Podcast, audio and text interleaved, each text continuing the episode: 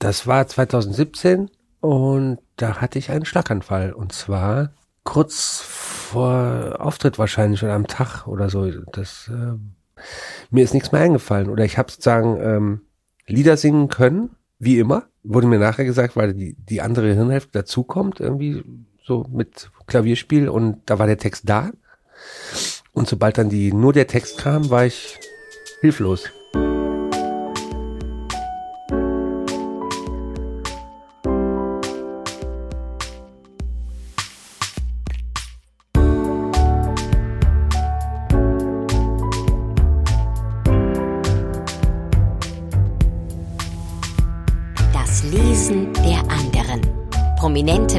Sprechen über Bücher, die sie geprägt haben. Mit Christian Möller.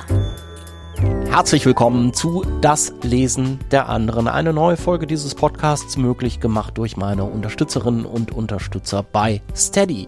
Seit dem letzten Mal sind wieder neu dazugekommen. Grüße an Sabine und Elena. Vielen Dank für eure Unterstützung wie man Unterstützer werden kann. Dazu später noch ein bisschen mehr. Jetzt erstmal zu meinem Gast. Reinhard Grebe kennen die meisten Menschen immer noch von seinem Lied Brandenburg, überhaupt von seinen Bühnenprogrammen mit Musik, Solo am Klavier oder zusammen mit seiner Kapelle der Versöhnung oder der Band Fortuna Ehrenfeld.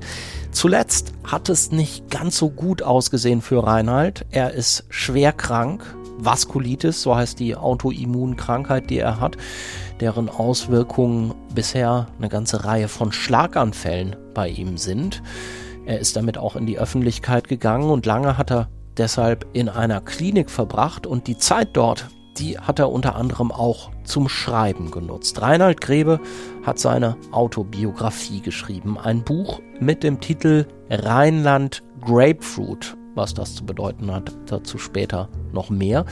Dieses Buch ist überhaupt nicht das, was man so erwartet, keine reine Nacherzählung seines Lebens, sondern eine bewusst fragmentarische, manchmal fast experimentell wirkende Auseinandersetzung, auch mit der Rolle der eigenen Erinnerung für die Biografie. Darüber haben wir gesprochen. Außerdem natürlich über fünf Bücher, die Reinhard mitgebracht hat in den Podcast. Ende letzten Jahres war das, im Dezember. Es war also noch richtig kalt und in dem Büro, wo ich meinen Arbeitsplatz habe und auch mein kleines Podcast-Studio, war angesichts der damals schon explodierenden Gaspreise in den Tagen vorher die Heizung vorsichtshalber ganz ausgestellt worden. Und damit hatten wir ein bisschen zu kämpfen. Aber hört einfach selbst. Ich wünsche euch viel Spaß beim Gespräch.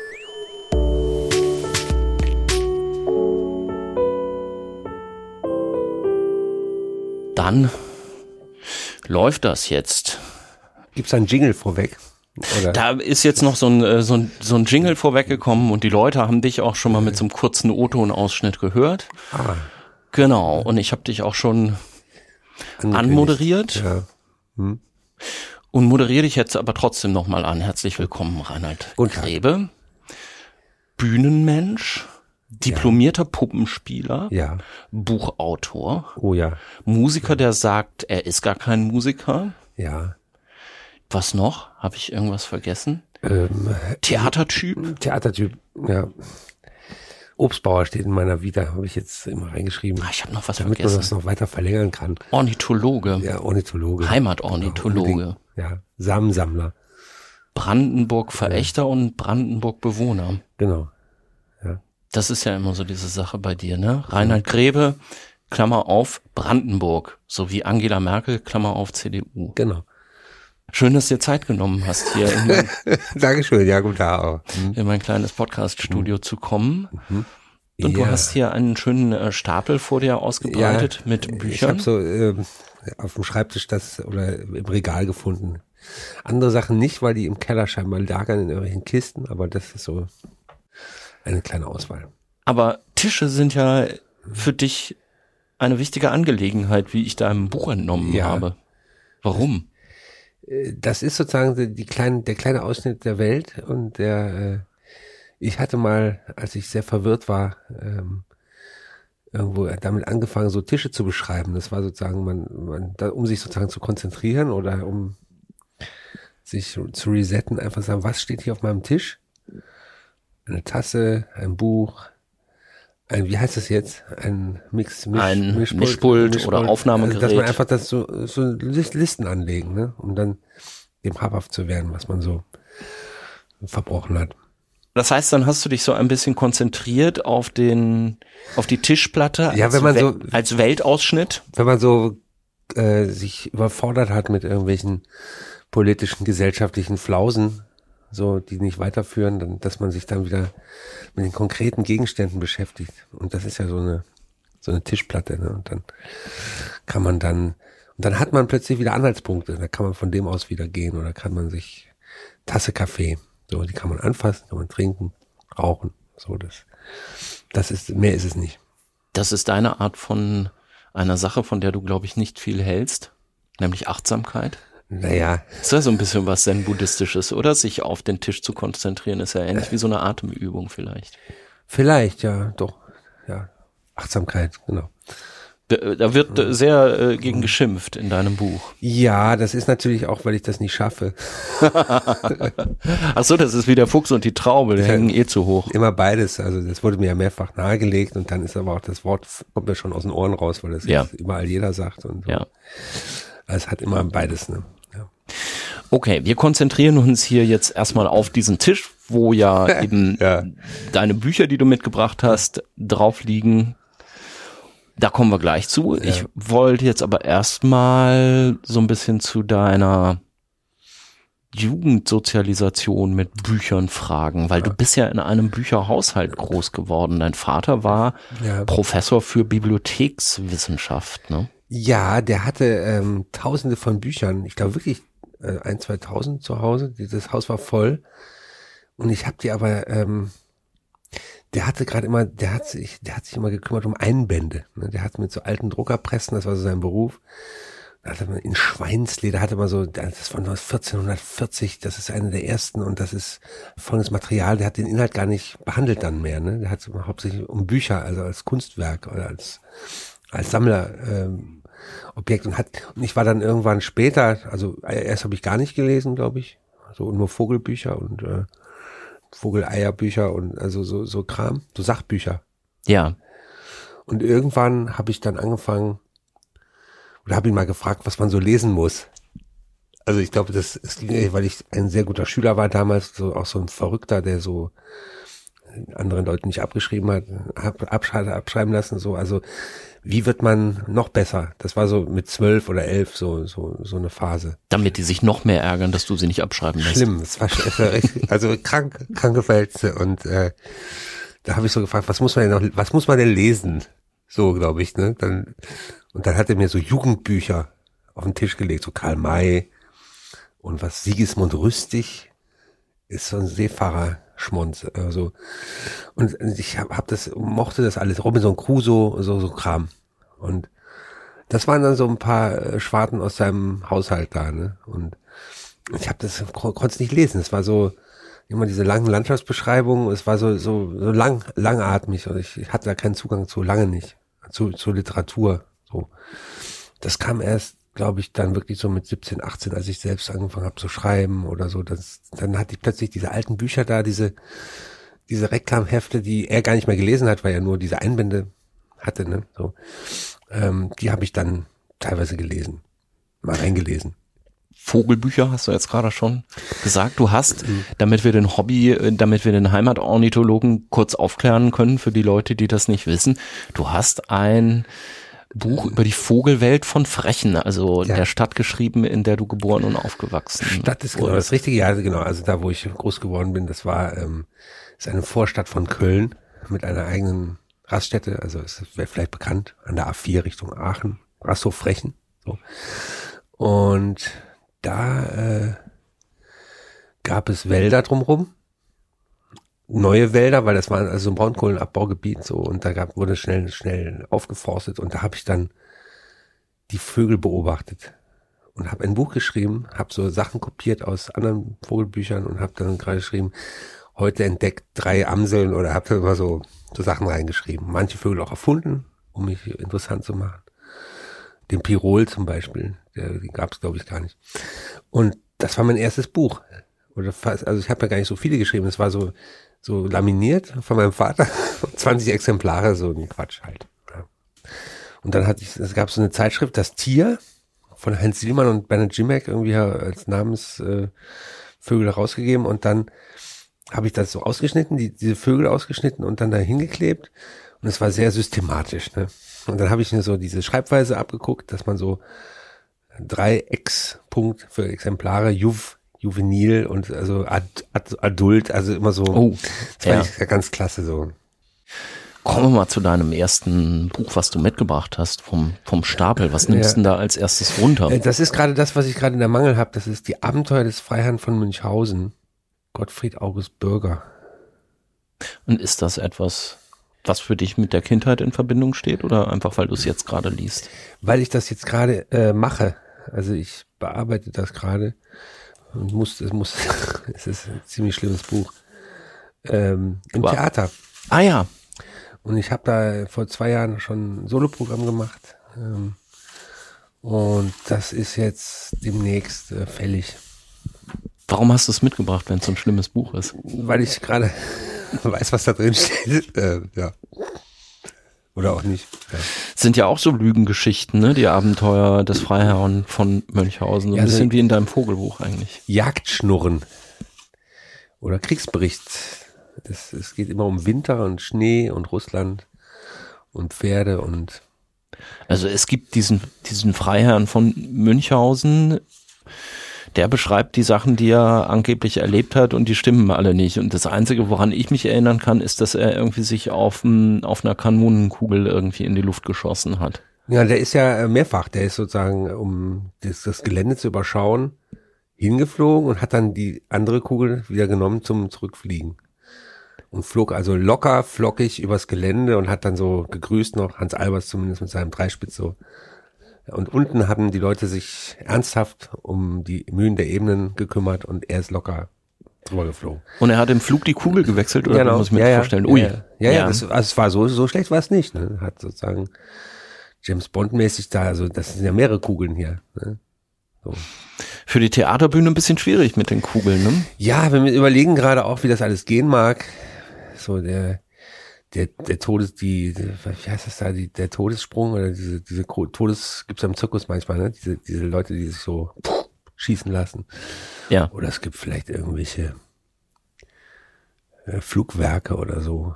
Aber es müsste ja eigentlich daraus bestehen, dass er das nur erzählt und dass die ganzen Sachen gar nicht passieren. Ne? Äh, das weiß ich gar nicht. Also das, äh, wir haben so verschiedene ist auch sehr, sehr offen, was da passiert, ob es jetzt eine Art von Live-Hörspiel ist, wo man sagt, mit Geräuschemachern und mit, ähm, mit Greenscreens, dass man das irgendwie so anders mit so, so einem Ed Wood-mäßigen ähm, Filmset macht, dass man also genau sieht, wie es gemacht wird oder so, dass man, äh, also ist noch sehr offen, was wir da machen müssen, machen wollen. So. In welchem Kontext machst du das denn mit wem? Das ist am jetzt äh, in Sachsen äh, im impf, impfkritischen äh, Sachsen ist es am ähm, Theater da im Schauspielhaus. Im Schauspielhaus wo? In Sachsen, in Dresden. Ach so, in Dresden. In, in okay. Dresden, genau. Ja, Stadt noch nicht gesagt hattest. Genau. Ich hätte gedacht, vielleicht ähm, könnte ja sein in Jena, weil da warst du ja mal eine Zeit lang am Theater, ne? Genau, da war ich auch mal, aber das da ist jetzt gerade nicht. Das ist jetzt, wir sind jetzt von Thüringen nach Sachsen, bin ich gerade gewandert und äh, mach da rum. Diese Theaterwelt, hm die begleitet dich ja auch schon eine ganze Zeit. Du bist nach Berlin gegangen und hast dann in Ermangelung anderer Dinge, die dir nicht so gelegen haben, wie zum Beispiel versuchen, Straßenkünstler zu sein, mhm. an die Hochschule für, wie sagt man, Schauspiel und Gesang äh, Ernst Busch Ernst gegangen. Busch, Abteilung Puppenspiel Kunst. Puppenspiel Kunst. Ja, genau. Wieso Puppenspiel Kunst? Weil das da immer dran steht. Das musste so betont werden. Ja, ja, das ist immer, das, äh, weil die Puppenspieler hatten immer so einen Minderwertigkeitskomplex, weil sie nur die kleine Abteilung sind, weil sie übersehen werden, weil sie immer, äh, es droht immer der, der, der, der, ähm, es droht immer geschlossen zu werden, weil zu wenig Leute, da, zu wenig Studenten da waren. Und deshalb immer Betonung auf Kunst. Ne? So. Und das habe ich studiert, ja. Wie kommt man denn auf die Idee? Puppenspieler werden zu wollen. Dippelpupp ist, glaube ich, die Abkürzung. Das ist ne? dann, wenn man es geschafft hat, ja. Äh, ich habe, ähm, wie war das? Na, ich suchte irgendein Studium, nachdem ich äh, mein Russischstudium nach einem Tag beendet habe da äh, an der Humboldt. Und da ich suchte, ich, ich wollte irgendwie, äh, erst wollte ich gar nichts lernen und dann dachte ich, ich muss irgendwie was lernen.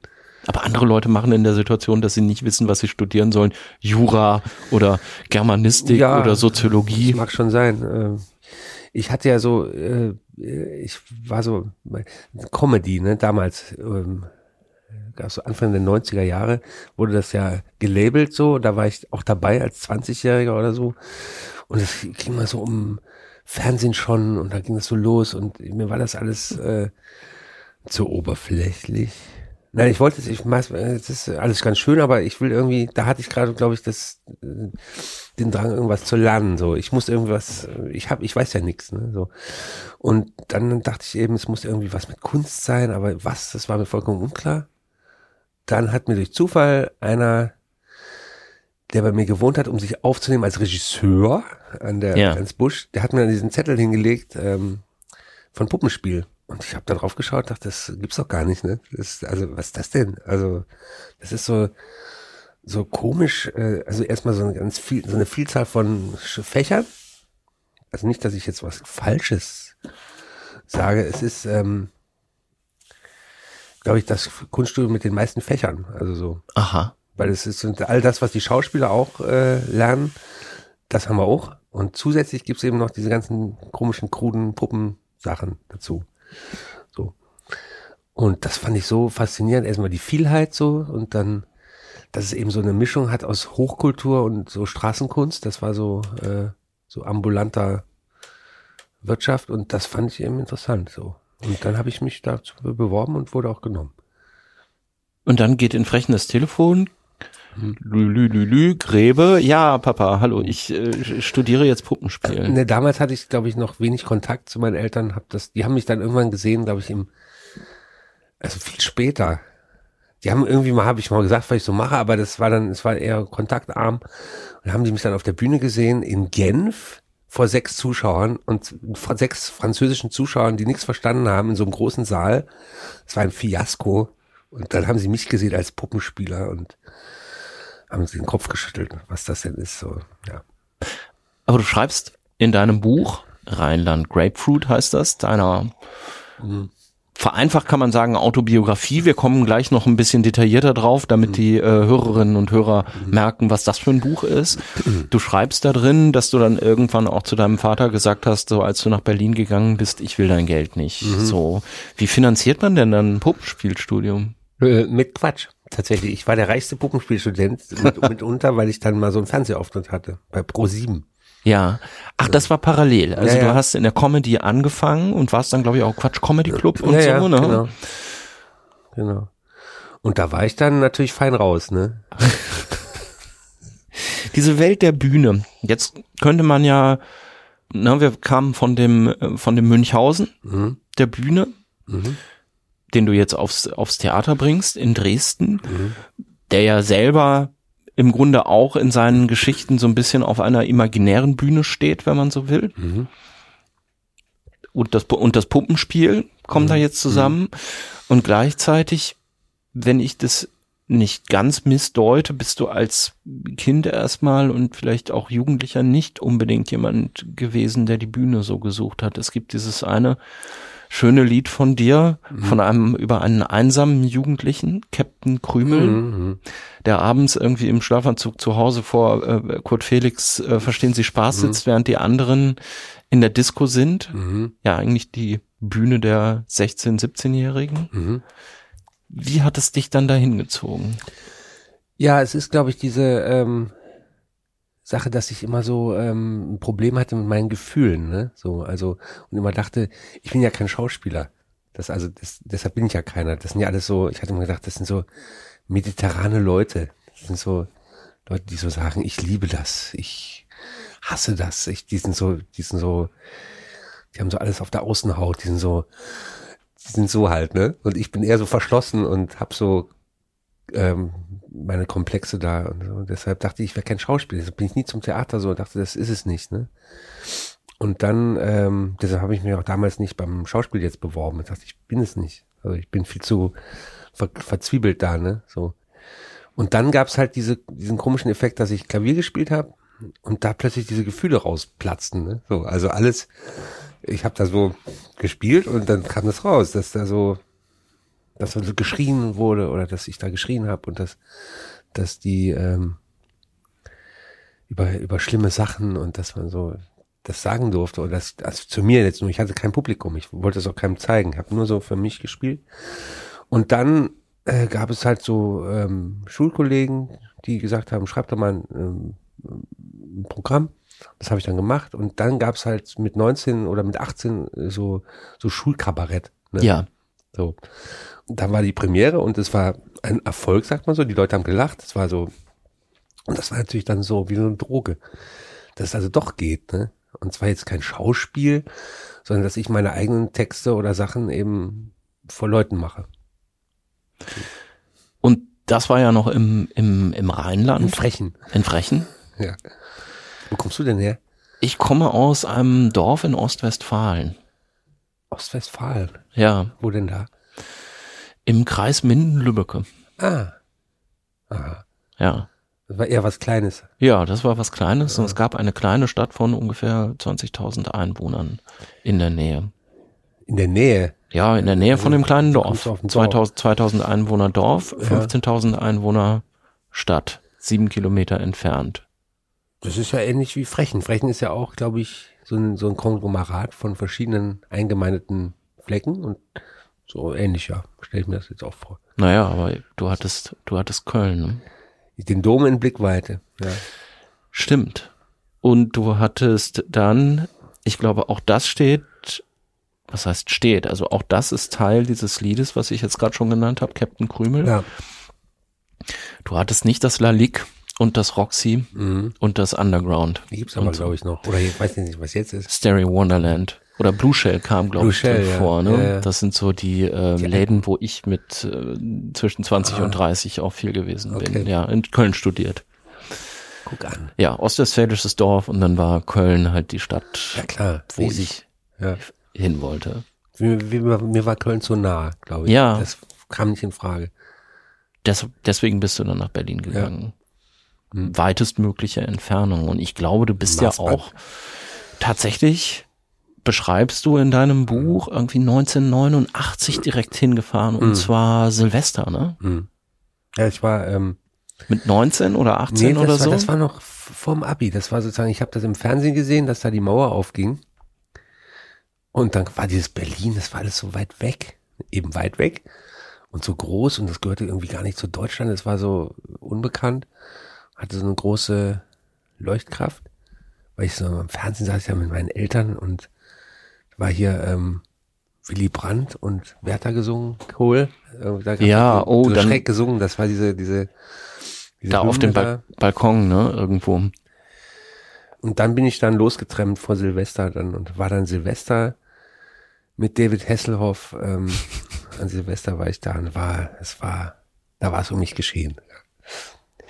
Getrennt, das heißt, bist du dann irgendwie, bist du abgehauen oder haben die das einfach so akzeptiert? Ich bin abgehauen, hab's aber meiner Schwester gesagt. Das war der wahrscheinlich äh, der Fehler oder so, weil mein Vater hat dann eben kam dann mit dem Fahrrad an die Autobahn gefahren und das war so das also das wird auch in diesem Buch beschrieben. Das ist, das ist Showdown. Also das war so, das war sehr kalt, minus Minusgrade, sibirische Temperaturen mit so Dampfwolken und kam mit dem Fahrrad dann da angefahren und dann standen wir uns gegenüber, ich mit meinem Schild, Berlin, und er wollte, was weiß ich, er hat nichts gesagt, doch, nee, er hat, er hat dann irgendwann gesagt, wir geben dir das Geld. Also für die Fahrkarte. Ach so. Ja, und das, das war so eine schlimme Situation. Also so eine Niederlage auch, dass man sagt, die geben einem ja alles. Das ist so, also, ja. Ich bin nie so weit getrennt. Wir sind immer vom ostwestfälischen Dorf, beziehungsweise dann eben in der Kleinstadt in die 30 Kilometer entfernte Disco jedes Wochenende getrennt, weil man Ja. halt nicht anders hinkam. Und zurück? Dann bestand der ganze Abend daraus, zwischendrin immer Leute zu finden, so, die ja. wieder zurückfahren. Und wo Aber jetzt in halt. dein Dorf oder auf ja, oder zumindest in die, meistens man kam in die Stadt und dann. Die da heißt? Lübbecke. Lübbecke. Okay, Lübbecke. Ja. Und dann, naja, wenn man das im Sommer gemacht hat, dann konnte man halt die Stunde zu, oder wie, wie lange, weiß ich nicht, wie lange läuft man für sieben Kilometer? Ist man halt zur Not zurückgelaufen. Okay. Haben wir auch gemacht. Oder hatten Fahrräder irgendwo stehen oder sowas in der Art. Wie sind wir da jetzt hingekommen? Ich bin Berlin. nie so weit getrennt wie Berlin, du Berlin. nach Berlin. Jetzt sitzt mal hier in, in dem Berlin, ne? In dem Berlin, ja. ja. Und gar nicht so weit irgendwie auch von der Ecke, wo du damals, glaube ich, aufgeschlagen bist, ne? äh, ne? Wo bin ich denn aufgeschlagen? Wir sind jetzt im Prenzlauer Berg. In Mitte, ja. Ja, war meine erste Behausung, ja. Der Münchhausen liegt hier immer noch vor mhm. uns. Was reizt dich denn an so Lügengeschichten? Im Moment hasse ich das Buch an, weil ich nicht weiß, wie ich das machen soll. Ähm, ich dachte halt, es wäre äh, eine Möglichkeit, um irgendwie in diese Verschwörungserzählung reinzukommen. Ähm, so einen Komplex aufzureißen, damit in dem Theater halt. Ne? Das erstmal ist es halt ziemlich lächerlich und ähm, also im Moment gefällt es mir auch gar nicht mehr. okay. Ein Scheiß. Ähm, das ist so, also dass jemand was erzählt ähm, und Scheiße erzählt, offensichtliche, offensichtlichen Blödsinn. Das ist, glaube ich, das Buch. Ja. Um es mal klar zu sagen. Und ob man das jetzt, ich weiß nicht nicht, ob ich mich da jetzt verrenne oder ob das gut ist, sich da zu verrennen. Dass Hoffentlich hört niemand aus Dresden zu. Ja, das können die ruhig wissen. Ich weiß gerade nicht, wie es geht. Ähm, dass man das irgendwie mit den Verschwörungserzählungen oder mit den Verschwörungs- oder mit den mit diesen ganzen ähm, da klumpt das Blut oder man wird unfruchtbar, dass man irgendwie da äh, hineingeht in diese QAnons oder ob das irgendwie möglich ist. Ich weiß nicht, vielleicht verrenne ich mich da jetzt auch, weil das halt offensichtlicher Blödsinn ist, das auch nicht mehr will als unterhalten. So. Ja. Während die anderen Sachen ja eher darum äh, um Follower und um Meinung geht und um mhm. Ernsthaftigkeit oder so. Aber die, ähm, wenn jemand sich jetzt aus dem Sumpf zieht und an seinen Haaren und das fährt gleich mit, das ist natürlich offensichtlich scheiße oder offensichtlich gelogen. Ja. Und ich hatte jetzt so den Eindruck, dass wenn man diese ganzen, also diese, diese, die, die Wahrheit wird torpediert, das ist ja gerade so ein, ein Thema, ne? So, ja. Und sie wird weich gemacht, sie wird weich wie Dalis Uhren, die liegt da so rum, die, dass ich da irgendwie rein möchte. Und ich, das ist gerade, das bohre ich gerade an. Man hat sozusagen hier die, diese Geschichten aus alter Zeit, die blöd sind oder die so unterhaltend sind und irgendwie so Dönnekens, ne? So, und ob man das irgendwie aufbrezeln kann. Das ist gerade mein, mein tägliches Tun. Okay, wir werden ja das Ergebnis irgendwann hoffentlich noch erleben. Na, mal gucken, ja. Ich hoffe auch, dass da irgendwas rauskommt. Ja. Nehmen wir doch mal das nächste Buch vom Stapel. Ja, das ist ein zerlesenes Kackbuch hier. Das ist ein Reklamband. Willi Stepputat, das Reimlexikon. Und das ist, glaube ich, ein Buch, was ich sehr oft benutzt habe, wie man sieht. Ja. Ich weiß ja gar nicht, ob das alles ist. Das habe ich, da ich ja manchmal Lieder schreibe. Manchmal, ja. ja. Oder immer mal so in so Abständen, ich bin so Quartalsschreiber für Lieder, habe ich das dann mal benutzt. Weil da geht es um, um Endreime. Ja, liest doch mal einfach vor, was da vor dir steht. Ik, Antik, Aspik, Domestik, Fabrik, Kritik, Mathematik, Mosaik, Musik, Physik, Pik, Politik, Publik, Replik, Republik, Fabrik, Tik. Holz. Ne? Okay. Und so gibt es halt immer hier die, ähm, die letzte Silbe wird halt da Ilf. Milf, Schilf, nee, Milf steht nicht da, ist so ein altes Buch. Hilf, Schilf. Und das ist natürlich so, wenn man Lieder schreibt, ähm, es ist so eine Technik, dass man einfach so, damals habe ich noch die nicht am Computer geschrieben, da habe ich so einen großen Block, dass man immer den Stepput immer hat und immer mal so ein paar Worte aus dem Lexikon da hinschreibt, manchmal äh, treffen die dann ja, wenn man es gar nicht glaubt, ne? Das ist also eine, eine Ach, so entstehen deine Lieder. So entstehen die ja. Nicht, weil du etwas sagen willst, nee. sondern weil. weil der Steppot das sagt. Das April, Bill, Dill, Grill, Krokodil. Nee. Können wir mal probieren. Fällt dir dazu jetzt spontan was ein? Was denn? Ja, so, so was könnte man denn aus, was macht denn Bill im April? Der äh, geht zum Mandrill und ist still. Das, das ist, oft sind ja auch so Scheiße-Lieder, so, so Kacke-Lieder, dass man einfach so, so, so Unsinnslieder, Babylieder. Kinderlieder, dass man einfach so auf Teufel komm raus reimt sich und frisst dich, ne? Das ist manchmal auch ganz gut. Und das ist, da ist der Stepputat. Äh, heute gibt's ja das Internet mit all diesen ganzen Reimlexika und so. Und ich bin auch fremdgegangen. Ich habe manchmal jetzt im Internet so rumgesurft, so. Ja. Aber das ist halt schon die alte analoge. Also man sieht wirklich, das sollte man den Zuhörerinnen und Zuhörern Das kurz sagen, Wahrheit. dass es äh, sehr zerlesen ist, weil es sieht aus, als wären es drei Reklamhefte. Ja. Weil es an zwei Stellen ist der Rücken schon durchgebrochen. Gedärme, Schwärme, Wärme, Härme. Das ist alles Stepputat. In den meisten Liedern reime ich gerne, ne? Oder dass, dass es sich reimt. Das hat ja auch was mit Humor zu tun, oder dass irgendwie, dass es knallt, ne? So. Brandenburg. Was reimt sich auf Brandenburg? Das heißt, man hatte erstmal so eine, so eine Reihe von Worten. Ja. Und danach kommt dann der Inhalt, der kommt hinterher, ne? Oder wenn man was von Bernd lernt. Genau. Ja. Und der, der alte Endreim, der Herr Endreim, der, ähm, der ist dann doch ähm, für Lieder manchmal ganz gut. Man kann den natürlich auch ähm, verunreinen oder man kann da etwas laxer ähm, sich verhalten, aber der freie Vers von der Lyrik oder so, der passt oft nicht. Ne? So. Aber wie ist, was würdest du denn sagen, wie ist das bei Liedern? Ist es besser, wenn es so perfekte Reime sind oder besser, wenn es unreine Reime sind? Weil es kommt ja immer noch mal die Musik dazu. Ja, ja. Und dann kann es ja auch echt übermäßig knallen, wenn alles so perfekt wie an der, wie die Perlen an der Schnur ist, oder? Also die- dieses ganz perfekte finde ich auch nicht gut. So, das, äh, dieses Georg Kreisler Gereime, so, das, das ist dann so, kann man mal machen, aber das, das ist oft, äh, hindert dann die, das Zuhören, das, das einfach dann, dann ist der Reim so im Vordergrund, ne? Aber dass der da ist manchmal oder je nachdem, wenn man ihn braucht, äh, dass er dann, weil er eben so, ähm, knallt, sage ich jetzt mal. Ne? Es gibt so andere Autoren, Autoren, Songwriter, wie jetzt Udo Lindenberg zum Beispiel, die immer so sehr unrein damals schon Ja. gewesen sind.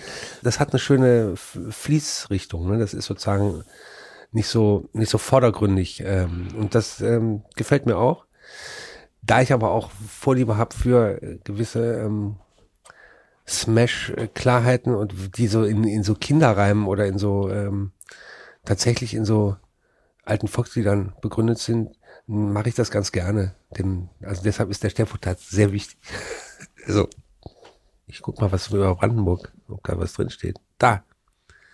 Dramaturg, Demiurg, ist auch, kann man auch schwer sagen. Chirurg, siehst du, da wahrscheinlich habe ich Ja. ihn daher. Burg. Also es sind vier Sachen drin. Brandenburg steht nicht drin. Was kommt in Brandenburg ein Chirurg vor? Ja. Lassen Sie mich durch, ich bin Chirurg, ich muss nach Brandenburg. ja. Da ist er, siehst du, Ja, da ist gleich hergekommen. Da kommt Okay, der Baum dazu und so. Ja gut, klar, gegurkt steht jetzt natürlich nicht im das hab ich mir, Max. Es geht also auch ohne. Ja. Es ist kalt hier bei dir, kann es sein? Ja, äh, sonst drehen wir da hinten an der Heizung irgendwie so ein Stückchen nach oben. Wie lange haben wir noch? Och, bisschen noch. Ach so, dann, dann lohnt sich's. Ja. Okay. Äh, Ist aber schon auf zwei gewesen. Vielleicht ist abgestellt. Nee, das kann ja eigentlich nicht sein. Also hier ist es absolut tot. Echt? Ich gucke mal, ob irgendwie irgendwas hier. am Thermostat aufdrehen muss. Warte mal eben. Also wirklich, jetzt unterbrechen wir den Podcast fürs Heizen. singen jetzt in der Zeit. Also. Lalalala. Ah, Die Heizung ist aus. Und das Büro von Stefan Niggemeier ist verwaist. Die Bildzeitung hat gewonnen. Äh, Sie ist stärker als die Kritiker. Wie heißt denn das? Ja, Tatsächlich aus jetzt. Sollte sich vielleicht was. eben, ne? Ja. Ich merke merk das gerade. Der, der Frost zieht ein. So. Ich freue mich, wenn ich das nachher abhöre und jetzt rausfinde, was du hier in der Zwischenzeit veranstaltet hast. Hm. Ich habe jetzt ein paar Mal schon dein Buch erwähnt. Ja, das Buch. Rheinland Grapefruit. Ja. Ist es eine Verballhornung deines Namens? Es ist ein Sp Spitzname von mir. Damals in der Schule. So haben mich manchmal die Menschen genannt. Deshalb Verballhornung, stimmt schon. Einfach nur, weil die, weil es so ähnlich Ja. ähnlich klingt oder auch weil du gerne Südfrüchte zu dir genommen Gar nicht, hast? nee, das war einfach nur so, so ein Fuddelei. So Rheinland. Hallo Rheinland. Grapefruit, irgendwie so Kram. Und das ist ja ganz, bot sich an, äh, obwohl ich glaube, der Titel, der kam erst kurz vor Abgabe. Ich hatte immer andere da. Und dann dachte ich mir, es muss irgendwie nichts mit mir zu tun haben. Oder das ist irgendwie so eine andere, anderer Name. Dann deshalb dieser Name, Spitzname. Es ist ein Buch über Erinnerung und es ist auch so eine kleine Erforschung, könnte man sagen, indirekt, wie denn Erinnerung überhaupt hm. funktioniert. Und das hat ja einen ganz bestimmten Grund. Und wir gehen jetzt mal an den Anfang des Buches zurück. Du stehst auf einer Bühne kurz vor dem Auftritt. Du hast das alles schon hunderte, tausende Male gemacht. Du kannst das in- und auswendig. Du sagst irgendwie sowas wie, ich habe das ja alles im Rückenmark. Mhm. Dann gehst du auf die Bühne und dann ist auf einmal duster. Was ist passiert? Das war 2017 und da hatte ich einen Schlaganfall. Und zwar kurz vor Auftritt wahrscheinlich oder am Tag oder so. Das äh, so ein Schlaganfall, der irgendwie mein was ist das eigentlich ja, wenn ich das genau wüsste, was für ein Zentrum das ist da im Hirn. Ähm, mir ist nichts mehr eingefallen oder ich habe sozusagen ähm, Lieder singen können, wie immer. Wurde mir nachher gesagt, weil die, die andere Hirnhälfte dazukommt, irgendwie so mit Klavierspiel und da war der Text da im Rückenmark, das lief einfach so. Und sobald dann die nur der Text kam, war ich hilflos. Also das heißt, ich habe die Anschlüsse nicht mehr gespeichert. Ich wusste nicht mehr, was kommt danach, nach dem Satz. Das, ich war also ganz, äh, also äh, verloren. So. Und das war natürlich schlimm. So. Aber wenn du jetzt sagst, mit Liedern ging's noch, das heißt nicht, dass du dann noch dort auf die Bühne gegangen bist. Doch, ich, ich, ich, ich habe es nicht einschätzen können. Also ich habe gemerkt, wenn ich meinen Text repetiere vor der Vorstellung, laufe ich immer rum und mache das so meinen Text des Abends, ne? So. Und ich habe schon gemerkt, da kommt irgendwas nicht. Es ist, ich kann es mir nicht merken oder ich dachte, ja, aber habe es nicht so nicht wichtig wichtig genommen, weil ich ja die so und so viel zur Vorstellung und das kennt man dann alles schon. Wenn wenn man dann raufgeht, dann ist er wieder da. Und dann war es halt so, dass der erste Satz kam, der kam noch und der zweite kam nicht. So, weil der Anschluss nicht kam. Und ich war total verwirrt und ich mache die Vorstellung mit meinem alten Kollegen Franz Schumacher zusammen, bei meinem Techniker auch. Und der ist aber auch Duo-Partner. Hab dann immer gefragt, was kommt denn jetzt? Aber so scherzhaft so. Und dann hat er das, den Test gesagt, weil er kannte die Vorstellung auch schon. Und so haben wir uns da irgendwie über die erste Hälfte gerettet, aber es war schrecklich. Ich habe geschwitzt, ich habe gedacht, was ist denn das? Und konnte es gar nicht einschätzen. Und dann wurde es in der Pause, habe ich gesagt, es geht nicht weiter, es, du musst absagen. Und so wurde das abgesagt. Was habt ihr dann gemacht? Dann sind wir nach Berlin gefahren am nächsten Tag. Ich bin dann zum Arzt gegangen oder zu meiner Hausärztin damals und habe das geschildert und die kannte auch meine Vorgeschichte schon. Und die ist nicht drauf gekommen, dass, was das sein könnte und hat, hat mir Rückenmassagen verschrieben und ähm, Gesprächstherapie. Und daraufhin, als dann die Diagnose kam danach, habe ich sie dann gesagt, ich vertraue ihnen nicht mehr, es geht nicht. Und habe ich sie dann gewechselt. Das war sozusagen, äh, das war das. Ne? Und dann gab es ein paar Tage später, gab es ähm, eine Veranstaltung von der GEMA, Musikautorenpreis hieß das. Und ich hatte die Tage, äh, weiß ich noch, weiß ich, ich habe so gestottert, ich war irgendwie schlecht drauf, es war so, ähm, also im Hirn war so ein bisschen Müll. Ich dachte immer, ich, was ist denn das? Bin ich jetzt nur müde oder was? Das konnte ich einschätzen. Und dann ähm, gab es die, diesen Preis, wo also ich nominiert war. Aber ich war auch schon sehr müde und hab dann und dann es hieß mal, wenn man gewinnt, muss man ein Lied spielen, ne? So. Ja. Und ich hatte mir was überlegt so und hab dann aber fiel mir der Text nicht mehr ein. Während ich da saß in dieser Gala, in diesem Hotel da, in diesem weiß nicht Hyatt oder so, mit diesen ganzen Leuten und laut Musik und so und dann habe ich meinen Text gegoogelt. Äh, ich habe im Handy geguckt, wie mein Text geht von dem Lied. Das war also ich hatte richtig Panik dann. Und dann hat jemand anders gewonnen und ich habe so äh, dachte, ich war natürlich auch enttäuscht aber dann auch glücklich, dass ich da nicht spielen musste. Ja. Und dann habe ich den plötzlich doppelt gesehen. Und danach bin ich sofort, dann habe ich mich, bin ich in die Notaufnahme vom Krankenhaus, mhm. weil ich dachte, irgendwas, da, da habe ich dann so, da klingelte was. Das andere war unbekannt, so dass man irgendwie, scheinbar der Text fällt nicht mehr ein. Das hat mich nicht alarmiert, äh, erstaunlicherweise. Es gab die mhm rückblickend absurde Diagnose von der Hausärztin Mhm. und es gab dann die richtige Diagnose, die war dann eine Autoimmunerkrankung. Äh, das, das hatte ich schon vorher. Ja. So, aber wo keiner so wusste, was das genau ist, dass es so Rheuma ist oder äh, so, ich war in so einer Rheumaklinik oder äh, die haben immer so Fragezeichen, so das ist ein sehr großer Komplex, ne, was, Mhm. was alles Rheuma ist und was es sein kann. Oder weil ich auch mal so kurzfristig Gelenkschmerzen hatte, oder so ein paar Wochen, dann war, war das wieder weg. Das war alles so diffuse Erscheinungen. Ne? Und dann war halt dieser Schlaganfall da und dann wurde dann aber immer noch mit Fragezeichen, ich laufe immer noch mit Fragezeichen rum, äh, Vaskulitis festgestellt. So, das ist so eine Gefäßkrankheit, die bei mir aufs Gehirn geht, erstaunlicherweise. Die anderen Gefäße sind gesund, aber die kleinen Gefäße im Gehirn ähm, gehen zu. Und du hattest nicht nur diesen einen Schlaganfall, Hm? sondern mehrere. Ja, das sind immer so kleine, ne? Pf, pf, dann, äh, das war jetzt Anfang des Jahres, äh, leider Gottes, äh, trotz Medikamenten eben, ähm, waren es einige in der Reihe. Und das ist die derzeitige Lage. Genau. Und daraufhin habe ich dann äh, eine Reha gemacht, weil ich auch äh, ähm, wirklich so ein paar Schwierigkeiten hatte oder habe. So.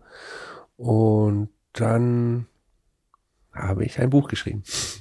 Genau, und dieses Buch Rheinland Grapefruit ist so eine Suche nach der Erinnerung und Ja. ist eigentlich auch, ich hatte mir etwas ganz anderes vorgestellt.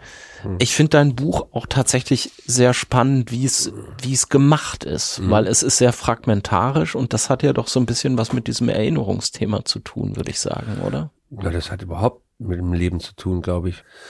Auch nicht nur mit dem Hirn jetzt speziell oder das, das glaube ich, wenn man so.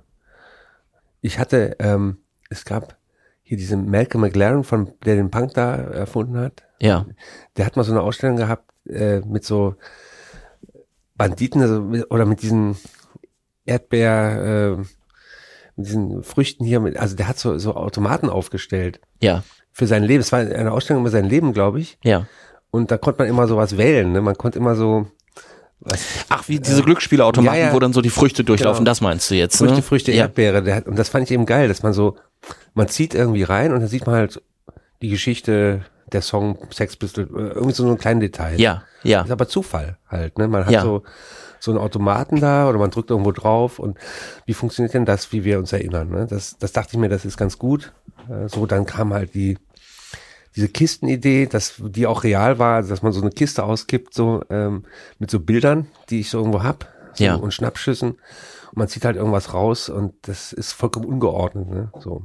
Du hast so Zeitungsausschnitte, alte Fotos. Ich habe tatsächlich so eine Kiste, die das sind gar keine eigenen Fotos, sondern so so Sachen, so Postkarten, so Funde, so Zeitungsausschnitte, Fotos von anderen, die so von mir gemacht haben. Bierdeckel anscheinend, die du beschrieben hast. Genau, so so Kram. Ne? Das fand ich nämlich besonders interessant, weil ich dachte so, warum bewahrt der Mann denn seit 1991 seine Bierdeckel auf, wo er was drauf geschrieben hat? Das ist, äh, ich habe einfach so Teller, so Pappteller, ich habe so am, so am Tresen da geschrieben und ich habe ich habe ähm, keine eigenen, ich hatte keinen Fotoapparat mehr irgendwann und habe auch keine Fotos gemacht, wo ich mich schon öfter mal darüber aufgeregt habe, dass es jetzt so Ausstellungen gibt über das tolle Berlin Anfang der 90er, kann man nämlich schon im Museum, kann man die Zeit sehen, wo ich damals war, aber ich habe keinen Fotoapparat gehabt, ne? ich habe also alles nur gesehen oder mir irgendwie Bierdeckel vollgeschrieben und daher kommt das, dass man so die Erinnerung einfach irgendwo, man kann es nicht mehr authentifizieren. Das ist sozusagen so alles nur im Kopf drin. Und der ist ja, dem kann man ja nicht vertrauen, nicht wahr? Das, das war so Ja. die, ähm, die Ausgangsbasis. Aber den, das, äh, und deswegen meintest du jetzt, das ist aber auch das Leben allgemein, dem kann man auch jenseits der äh, Autoimmunerkrankung und damit zusammenhängenden Schlaganfällen nicht unbedingt vertrauen. das Finde geht ich- ja jedem so. Finde ich Ne? auf jeden Fall auf bedenkenswert, ja. Ja. Und du kombinierst jetzt einerseits so, so ein bisschen so eine Art protokollarisches Tagebuch. Da steht dann so 8 Uhr zum Frühstück Tasse Kaffee, ein Ei und das ist dann der, das ist der Reha, die Schedule hier vom, Ja. vom Reha-Alltag. und dann ne? gehst du gehst du zu Dr. Gut in die Neuro und äh, der lässt dich dann irgendwelche Zeichnungen Mhm. Ja. machen, irgendwelche komplizierten Sachen aus dem Gedächtnis nachzeichnen. Fand ich übrigens ziemlich gut. ist alles authentisch. Also, Ja. Und äh, dann gibt's noch eine andere Ärztin und Leute, mit denen du da Mhm. in dieser äh, in dieser Reha-Einrichtung zu tun hast. So Tagebuch protokollieren ist ja quasi so das Mhm.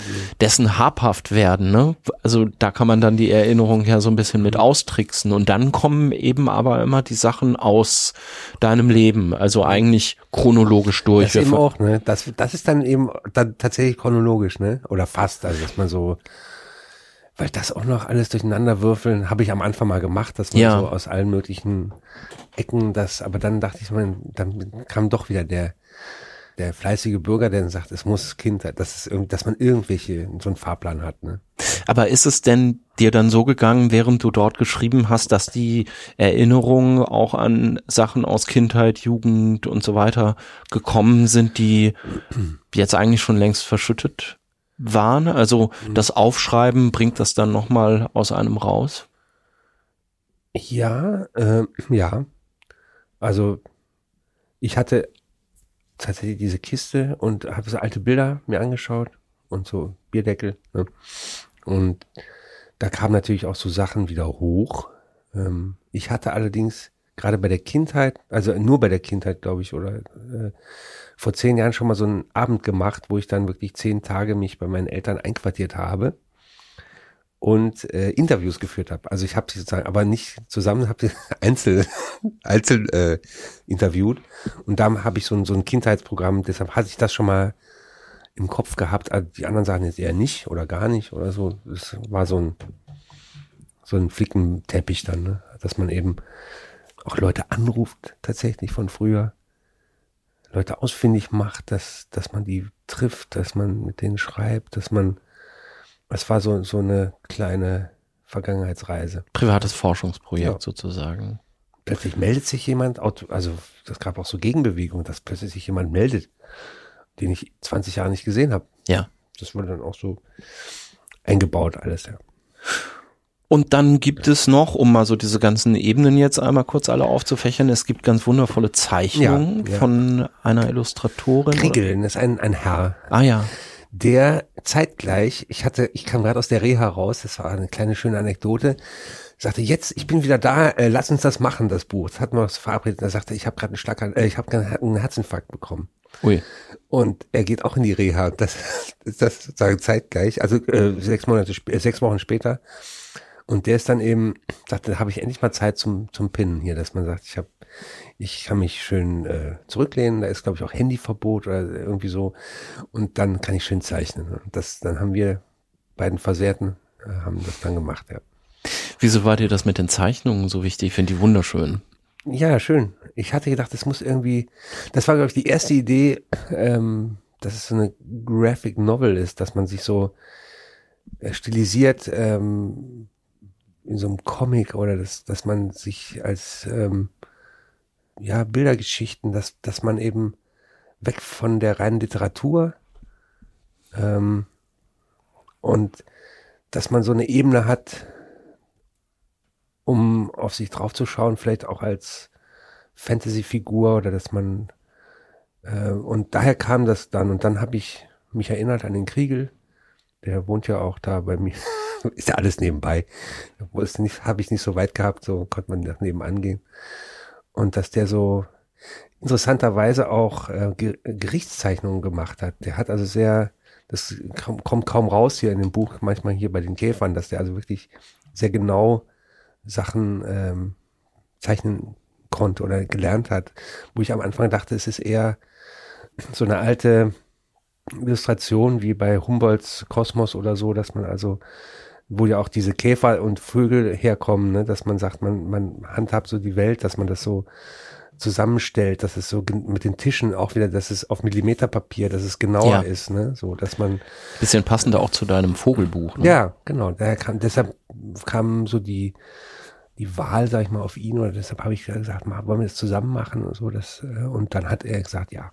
Ich habe auch am Anfang überhaupt nicht geschnallt, dass das nicht Zeichnungen von dir sind. Ja, ich bin auch Zeichner, ja. Und hab, ich war tatsächlich, dachte so, kann der, kann der das auch noch? Nicht schlecht, ja. Unverschämtheit.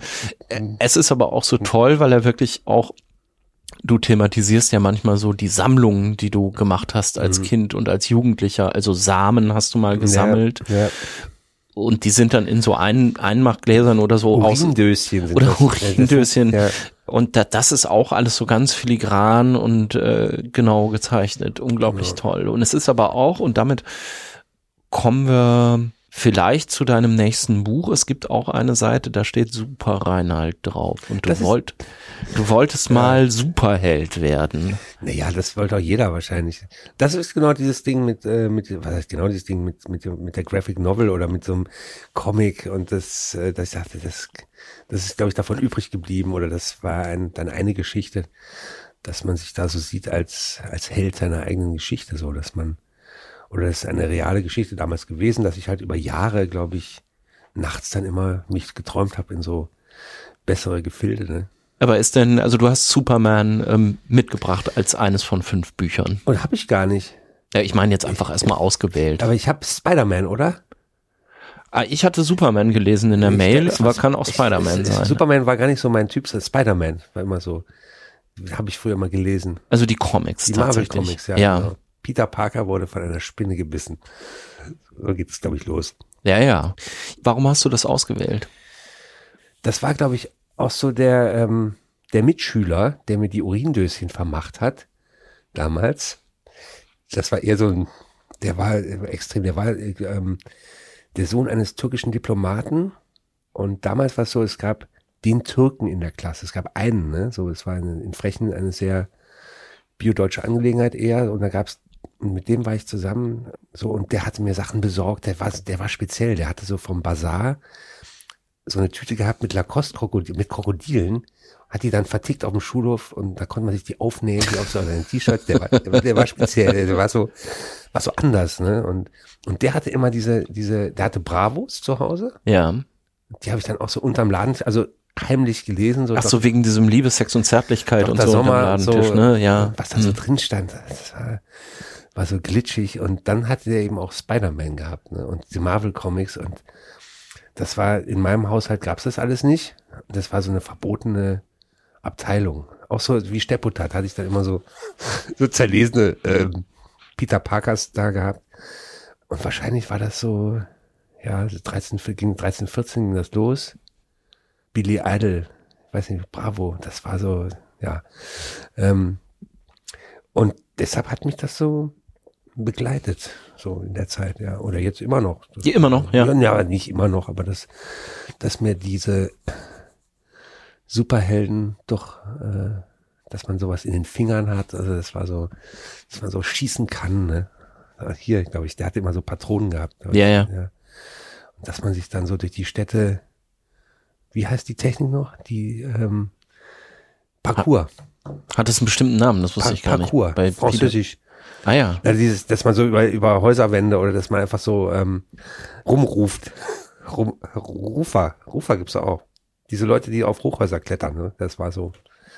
Kenne ich ehrlich gesagt gar Kennst nicht. du nicht? Nee. Ich habe extra einen, ich habe für mein Münchhausen-Programm, für mein Ja. letztes, habe ich einen Rufer kennengelernt, einen 20-Jährigen, der wirklich da hoch geht, so, weil ich dachte, ich, das, ich muss das irgendwie faken, ich muss das, die Geschichte erzählen, wie ich Rufer geworden bin. was, was sind, also das ist quasi so wie, Dächermacher, das, das sind also Dächergeher, Rufer.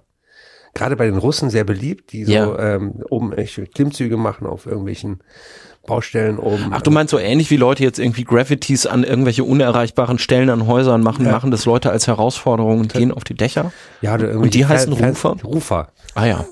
Englisch. Ruf. Ach, Roofer. Ja, Okay, ich dachte so, hallo. ja, ich, dann rufen wir uns zusammen, das ruf, ich ruf hoch, das, also das ist ein Rufer. Ja. Wahrscheinlich ist das der alte Spider-Man in mir, der sozusagen total, ähm, ich weiß halt, da kam ich gerade aus der Chemo und wir wollten eigentlich rufen, also auf Dächer klettern. Ja. Dann konnte ich aber nicht mehr, weil ich einfach so Panne war im Kopf und dann rufte er da so lang und schlappte da über Dächer hier und grüßte die Leute, die da oben frühstückten. Das war einfach ein schöner Ruftag und ich habe dann Fotos gemacht und meinen Kopf aus reingesetzt in, ihn- in seinen. Das war einfach so, so, ein, so ein Blödsinn. Aber deshalb wahrscheinlich Spider-Man, der Deshalb so über Spider-Man. Dächer und dann so, so Städte ruft und parkourt. So, das war schon geil. Ich finde ja eine Sache ganz interessant bei deiner Auswahl an Büchern. Was habe ich denn noch geschrieben? Spider-Man habe ich geschrieben. Ja. Ja, Spider-Man oder Superman. Ich dachte Ah, ja. Superman, aber ich habe jetzt mal mir so ein paar Namen auch rausgeschrieben, die in deinem Buch drinstehen, Ja. als Lektüren, die es Okay. mal gegeben hat. Ich lese mal einfach so vor, wie es hier bei mir untereinander steht. Hesse, Rühmkorff, Jakob van Hoddis, Gottfried Benn, Georg Heim, Günter Wallraff, Ja. wolltest du auch mal werden Mhm. und äh, hast mal im, im Neonazi-Milieu ermittelt, vielleicht in Anführungszeichen, man weiß es nicht so genau, in Frechen. Dann steht hier Igor Terentjew, was glaube ich ein russischer ja. Autor ist, Ja, ne? Dadaist oder so. ja. Dann hast du, als du nach Berlin gezogen bist, ich erzähle dir jetzt, kalt super, Berlin. ne? Ich, erzähl, Ja, ich erzähl erzähle dir, ich erzähle dir, was Erzähl du gemacht hast. Ja. Wahnsinn. Ähm, in einem DDR-Antiquariat äh, dich viel rumgetrieben Mhm. und auch DDR-Literatur äh, gelesen. Auf einem Tisch von dir lag Joan Didion. Mhm. Dann gibt's hier aus der Theaterzeit Ödlön von Horvath Mhm. aus Jena. Das war auch ein Schauspieler, der sagte, spielen wir jetzt den Ödön, weil der hat es falsch verstanden. Den Ödön von Horvath. Also der hat so, egal, weiter. Und Ja. im Vergleich dazu finde ich erstens interessant, dass du äh, in der Mail, die mir dein Verlag weitergeleitet hast, irgendwie so ein bisschen, ach, ich lese doch so wenig, Naja, geschrieben hast. Mhm. Und jetzt hast du aber auch eine Auswahl, die irgendwie ganz anders ist als die Titel, die ich dir gerade hier, die ich mir da so aus deinem Buch rausgepickt habe. Also das Schlimme ist, ich lese gar nicht, kaum freiwillig oder aus Spaß so, ne, dass man so ein Buch hat am Abend oder dass man so so schmökert, ne? Ja, Ich lese halt sehr viel Kram so äh, für eigentlich jetzt für die ganzen Theaterstücke, dass man so drumrum liest, so so so Krempel. also schon sehr viel, aber wenn ich nicht muss, dann lese ich eigentlich gar nichts so. Das merke ich so selber. Das ist meine Freundin zum Beispiel, die hat immer, die liest immer so Bücher, ne, Romane und so und ziemlich schnell auch. Also, und ich ich lese dann Spiegel Online oder irgendwas im Internet oder so. Das das ist so oder das ich mache das nur, weil ich muss. Also mal so so so so Krempel halt so. Und ich merke jetzt zum Beispiel beim Lesen jetzt, was ich alles so gelesen habe, ich habe keine Bücher zwei, dreimal gelesen, so Bücher, so Romane jetzt oder so. Ich, und ich erinnere mich an, an kaum welche. Das ist alles so, Okay. wenn wir jetzt so, so drüber reden vielleicht, aber das ist alles so eher so Druckbetankung für, für Theaterstücke oder dass man jetzt so für Projekte ja. und dann wird so gelesen alles und dann ist es wieder weg. Dann kommen die nächsten dann. Woran liegt denn das, dass dich das nicht so interessiert? Ähm, Abwehrbewegung gegenüber dem bibliophilen Haushalt? Nee, das, also ich frage mich wirklich, was das ist. Vielleicht ist es ja auch so, dass so viel immer ist, also dass man immer so viel muss. Ein Projekt jagt das andere, da muss ich lesen irgendwas, dass da sage ich, ich komme gar nicht dazu, ne, dass man so so aus Spaß irgendwas liest.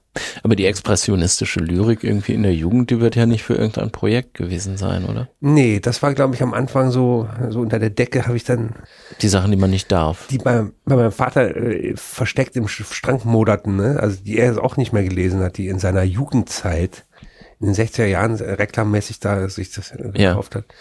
Und die habe ich da gelesen oder so, das war so dieses Entdecken von so von den Inhalten zwischen den Büchern. Das war, äh, dass er sagte eben, es geht nicht äh, um, es geht nur um die Einbände oder so. Das, und ich wollte halt, nein, ich zerlese auch die Reklamhefte, dass ich, ich will das lesen, was da drin steht, ne? So. Das war so eine Inhaltsversessenheit, oder wie ich mir das eingebildet habe. Angefangen mit Lyrik hauptsächlich. Das war halt der Ursprung, glaube ich, dass mir Gedichte gut gefallen haben. Das ist so der Urgrund erstmal so von meinem Lesen, glaube ich.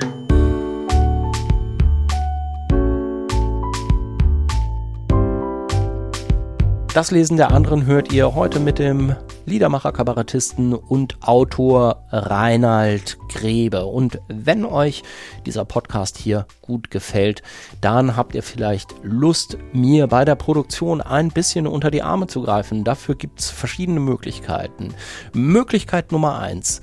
Hört doch nicht einfach jede Folge einzeln, sondern abonniert den Podcast bei Apple Podcasts, bei Spotify, in der Podcast-App eurer Wahl. Dann verpasst ihr keine einzelne Folge mehr und das hilft mir hier auch, diesen Podcast sichtbarer zu machen. Dann entdecken ihn auch Leute, denen er sonst vielleicht gar nicht begegnet wäre. Möglichkeit Nummer zwei, wenn ihr eh gerade schon auf Apple Podcasts seid, dann gebt mir da doch gerne, wenn es euch gefällt, eine 5-Sterne-Bewertung oder schreibt sogar eine kleine Rezension. Ein, zwei Sätze mehr ist ja gar nicht nötig und sagt, was euch gut gefällt an das Lesen der anderen. Möglichkeit Nummer drei. Schreibt doch was Nettes bei Twitter, bei Facebook, in eurem Blog, auf Instagram, in eurem Faxrundbrief, in eurem Newsletter. Macht Mundpropaganda, empfehlt das Lesen der anderen eurer Buchhändlerin, eurem Mathelehrer, eurer Erbtante und so weiter und so fort. Möglichkeit Nummer, ich glaube Möglichkeit Nummer vier müsste es jetzt sein, ne? Möglichkeit Nummer vier, das ist sozusagen die Premium-Variante. Wenn ihr Bock habt und ein paar Euro im Monat erübrigen könnt, dann unterstützt mich doch gerne mit einer Mitgliedschaft bei Steady. Steady, das ist so ein Portal im Netz. Da kann man Leute, die im Internet die Ergebnisse ihrer kreativen Arbeit umsonst veröffentlichen, wie zum Beispiel ich diesen Podcast, eben mit Mitgliedschaften unterstützen. Und da helft ihr mir sehr dabei, dass das Lesen der anderen möglichst lange weitergehen kann. Genauere Infos dazu findet ihr auf daslesenderanderen.de slash unterstützen. So, und jetzt bin ich auch schon wieder still. Es geht weiter im Gespräch mit Reinhard Grebe. Damit sind wir jetzt noch mal kurz zu deinem Buch zurückgekommen, wo ich noch äh, dir eine Sache zu fragen wollte, mhm. nämlich du zweifelst ja die ganze Zeit aber auch an diesem Projekt, ne? Mhm. Und dokumentierst das, weil du sagst, im Grunde will das ja keiner lesen, was mhm. ich hier aufschreibe. Du hättest im Grunde mit irgendwelchen äh, Supermodels Sex haben sollen und nur dann mhm. wird's Leute interessieren. Mhm. Oder wenigstens mit Juli C. Ja, ja, genau. In Brandenburg. In Brandenburg, genau. Wieso dieser Zweifel? Also ich muss sagen, dass ich ähm, währenddessen und auch jetzt mir nicht sicher bin, ob das gut ist. Also wenn ich jetzt, als ich da geschrieben habe im Frühjahr, dann habe ich so weil war ich immer so ein bisschen scheu, weil sag, was machst du gerade? So, ich schreibe meine Autobiografie, das klingt einfach scheiße. So, das ist so, wenn man über jemanden schreibt oder über etwas oder dass man das so, das ist okay. Oder dann, äh, dann habe ich, ja, ich, ich schreibe gerade meine erfundene Biografie. Ich habe irgendwas so geredet, dass man so Fantasie ins Spiel bringt, ne? Nicht so dieses Wort Autobiografie schreiben. Das ist nicht gut. Und das ist nach wie vor so, dass man irgendwie jetzt ähm, dass man das Wort Fantasie, Literatur, dass ich das irgendwie versuche reinzubringen, nicht, dass es eben dieses Fahrwasser ist von der alte Herr schreibt jetzt seine Autobiografie oder äh, Florian Hambüchen hat auch eine Autobiografie geschrieben, der Turner, der, der Ringer, ne, oder was der an den Ringen hängt hier, der mit 19. Fand, okay. Fand ich interessant. Also nicht nur alte Menschen, sondern auch junge. Oder hier der Bill Kaulitz hat auch eine geschrieben letztes Jahr, während Corona, glaube ich. War nicht immer auch langweilig, oder? dieses Wort Autobiografie hat so einen schlechten Beigeschmack, finde ich, erstmal. Aber war es für dich denn auch so die Möglichkeit zu sagen, okay, ich mache mir so ein bisschen Gedanken äh, darüber, was das Hirn so in Zukunft mit mir anstellen wird. Ich bringe die Sachen jetzt mal auf Papier. Ja, dann kam natürlich tatsächlich die Situation, dass ich nicht wusste, wie es überhaupt weitergeht. Also dass es dann wirklich auf mich zurückgefallen ist, dass ich nicht wusste, wie ich, ob ich überhaupt noch, also das Wort Invalide taucht immer wieder auf oder äh, berufsunfähig oder so. Tatsächlich. Das ist da jetzt. Ähm, und dann hat sich das dann so vermischt, natürlich mit den ganzen Sachen. Aber dieses äh, Gefühl, es ist etwas grundsätzlich Falsches, was ich hier mache, das ist nach wie vor da. Das kam aber auch vom Verlag, weil die genau sowas wollten, glaube ich, am Anfang. Das äh, schreibt doch mal, wir kommen auch mit dem Mikrofon, wir, wir, wir zeichnen das auf, wie so Biografien entstehen manchmal, so mit Ghostwriter und so, dass einer das aufschreibt. Man redet so. Ja. Ach so wollten die das ursprünglich machen. Mhm, das war der, das war der, deshalb war, es war ja der, der Aufhänger vom Verlag, weil die so ankamen, du wirst ja 50 nächstes Jahr. Das war ein Jahr vorher. Wie wär's denn? Und da habe ich den, den Vogel gezeigt, dachte, es stimmt doch nicht. Wie, was, was denken ihr? Dass ich jetzt äh, den und den kenne mal oder was, was soll das? Wie? Was soll das? Und dann hat es natürlich gearbeitet. Ist natürlich auch so, ah, der Autobiografie, äh, hm. und dann kam eben die Krankheit dazu und dann hat sich das so ergeben. Ja, dass es möglich geht oder dass, dass es, dass man das machen kann. Oder wenn es dann eben über den Tod geht, äh, dass man das Leben dann beschreibt. Denkst du viel über den Tod nach? Das ist jetzt nur genickt. Ja, im Podcast, ja, ja, denke ich manchmal öfter, Was sind das für Gedanken? dass es vorbei ist. Dass das, was wir hier machen, nicht mehr lange geht. Das ist der Tod, ja. Dass man nicht vom Auto überfahren wird, sondern dass es irgendwie im Krankenbett endet oder dass, dass es also, dass es vorbei ist. Oder das ist, oder ist das auch Schlaganfall? Ähm, dass, dass es, ja, dass es Schluss ist. Ist das etwas, du sagst es jetzt so sehr nüchtern, sachlich, ist das denn etwas, wo du sagen würdest, das, das treibt dich um oder ist das etwas, wo du jetzt seit 2017 äh, und wann dich diese Krankheit jetzt schon so ein bisschen im, im Griff hat, immer mal wieder, wo Hm. du irgendwie so deinen Frieden mitgemacht hast? ich habe mich erstaunlicherweise nicht groß verändert, glaube ich. Also, dass ich jetzt irgendwelche anderen, ähm, ist eher weniger geworden, dass ich jetzt nicht mehr so viel trinke und rauche, eh nicht mehr. Also, das, also von den Lebensäußerungen ist es vielleicht eher weniger so, aber von, von der Arbeit oder vom Tun und Machen und Treffen ist es genauso wie vorher. Also ich habe jetzt gar nicht so eine Kehrtwende gemacht oder dadurch, dass ich jetzt innehalte und mir in tiefe Gedanken mache über, über Achtsamkeit oder sonst was. Dachte mir fast, dass das Wort jetzt wieder kommt. Insofern, ähm, das Ding ist natürlich dabei, so mit der, mit den schlimmen Gedanken oder mit den auch depressiven oder mit den, äh, aber es ist nicht vorherrschend, so glaube ich.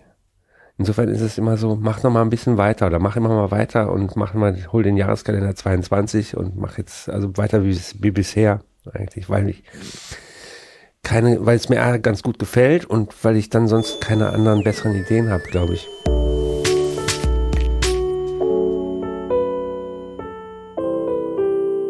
Wir kommen zum Das Lesen der anderen Fragebogen. Oh. Kurze Fragen, möglichst spontane Antworten im Zusammenhang mit Büchern und Lesen. Dein Haus brennt und du darfst drei Gegenstände mitnehmen und einer von diesen drei Gegenständen ist ein Buch. Was nimmst du mit? Erstens, Den zweitens, Stepputat. den Stepputat. Den Stepputat und dann noch ein, tatsächlich Gedichte, glaube ich. So, und zwar Barockgedichte nehme ich mal mit. Dass man, das sind so, ähm, Andreas Grüfius. Ja, genau. wir Sowas, vergehen wie Rauch von starken Winden. Das habe ich auch gemerkt. Äh, das ist sehr schön äh, und sehr Vanitas Vanitas. Das ist, das ist auf jeden Fall. Ähm, das, Vergänglichkeit. ja, die hatten damals auch viel Tod, den, der über sie drüber gelaufen ist und also es war, es, das würde mir jetzt helfen. Ist äh, schön zu singen auch. Ähm, und das dritte, tja, weiß ich gerade nicht, nicht spontan. Ich weiß, nicht. zwei Bücher.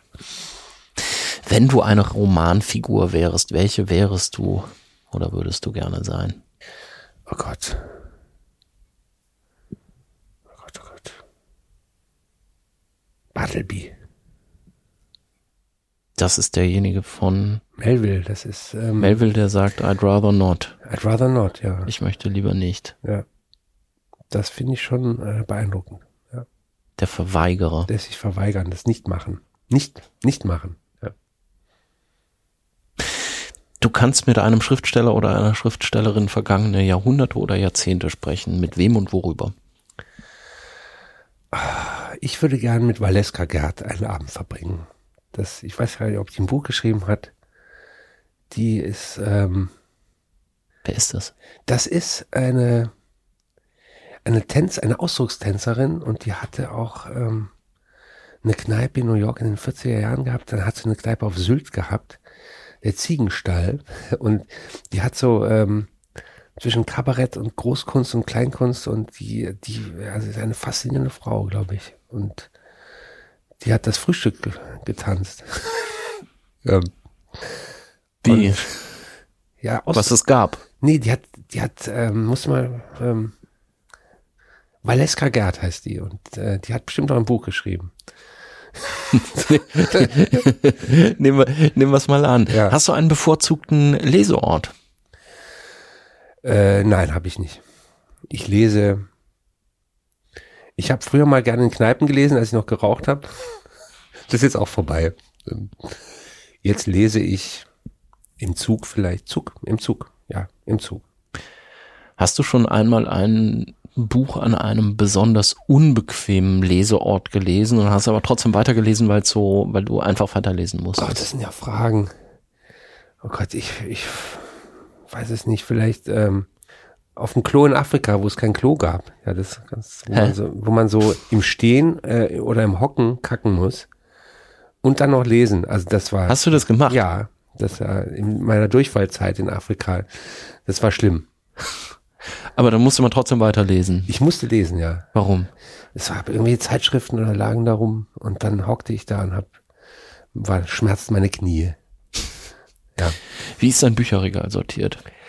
Ähm, tatsächlich habe ich mir, äh, es ist, es quillt über, es sind sehr, äh, ich habe noch diese analogen Regale und ich habe bei manchen immer so nach, äh, nach, äh, nach Endbuchstaben, also mit G, F, A, B, C, D, E, F, G und ansonsten einfach Müll. Das ist ganz komisch. Man hat so manche Regale, ist, das ist jetzt deutsche Literatur, das ist jetzt ähm, genau, ich glaube, ich habe am meisten deutsche Literatur, deutsche Autoren. Ansonsten habe ich nach Ländern, glaube ich, das andere sortiert und dann nach Themen.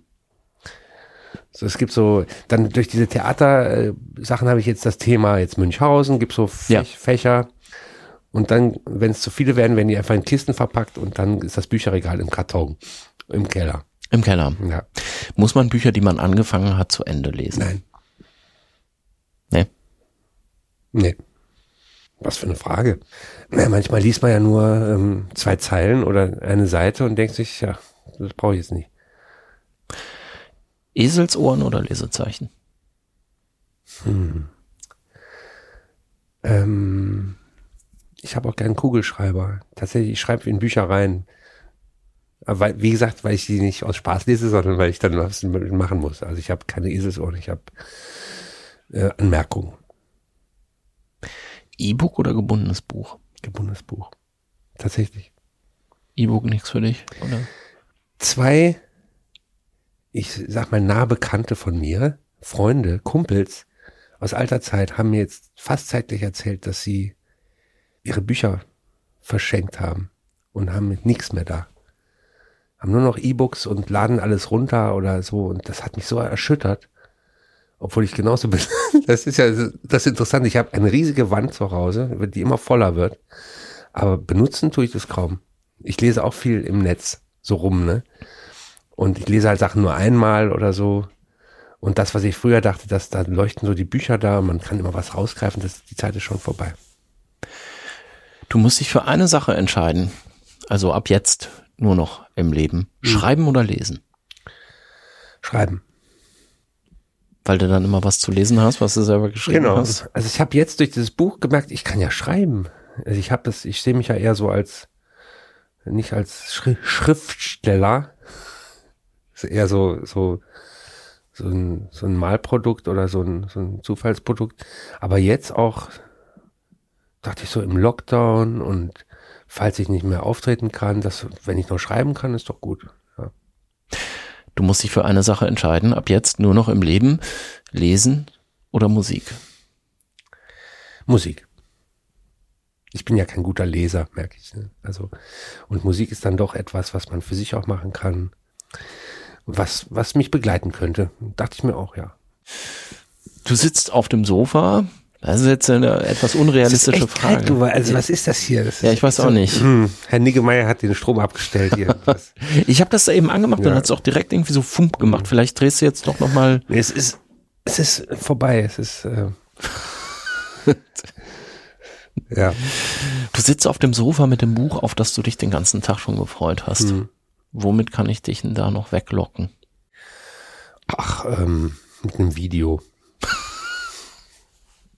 Wie mit einem Video? Naja, Bücher, was sind Bücher? Das ist, das ist überbewertet. Was sich bewegt und was Faxen macht, ist äh, auf jeden Fall stärker erstmal.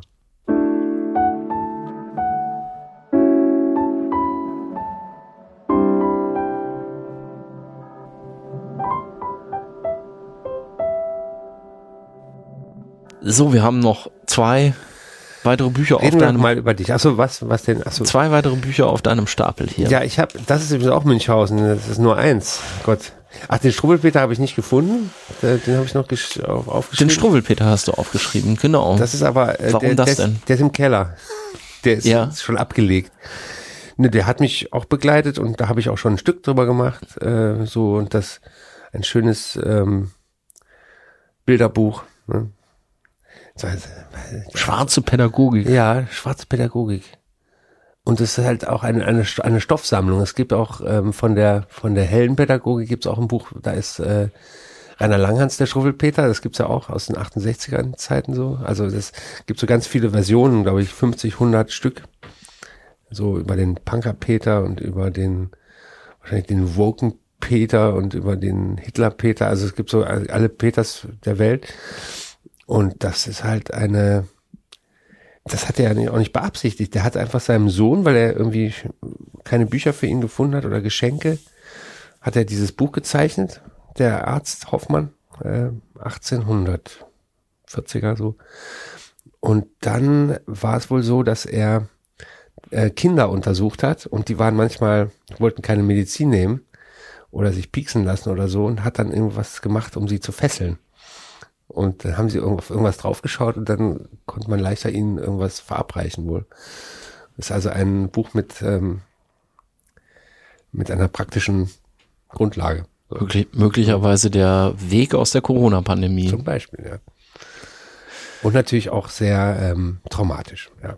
Aber ist das etwas, was du in deiner Kindheit schon kennengelernt hast, Struwwelpeter? Genau. Das ist ein Buch, was da lag immer und was von den Zeichnungen ist. Es ist gar nicht mal die Texte genau. Das sind die Zeichnungen, die sind so, so äh, bedeutend, die sind so ähm, in dieser Zweidimensionalität. Das ist so krude gemacht oder das ist so, haben eine sehr, sehr große Wirkung, finde ich. Ich erinnere mich nur an den Struwwelpeter vorne auf dem Einband, Mhm. der diese, natürlich diese struwweligen roten Haare Genau, hat und so ein ja. komisches, komisches Gewand anhat, sehr rüschig und Mhm. sehr rot irgendwie. Offensichtlich haben Kinder sowas damals getragen und der hat so wahnsinnig lange Fingernägel. Ja, ne? ja, das sind lange Fingernägel. Das ist so der, seht ihr mal, hier steht er, das ist der erste. Und dann gibt's halt ganz viele Geschichten, also zum Beispiel der, der Daumenlutscher, das ist ja auch bekannt, wie der so äh, seine Daumen hat, das alles so zweidimensional, dann blutet der eine oder wird abgebissen von dem Schneider, abgeschnitten, der Schneider mit der Schere. Ach ja. Das seht ihr, da kommt der Schneider mit der Schere. Das sind auch Sachen, mit denen wurde ich in, in, als Kind dann schon, das war so, so ein Familienbetrieb, dieser, dieses Ding, dass man sagt, man ist ja kein Zappelphilipp. Das gab es dann auch, dieser Zappelphilipp, der immer an der Tischkante zieht, immer kippelt so und dann den ganzen Tisch abräumt und dann da drunter liegt und die Eltern immer, alles so Scherenschnitte. Das, das äh, also sehr, ist sehr in Erinnerung.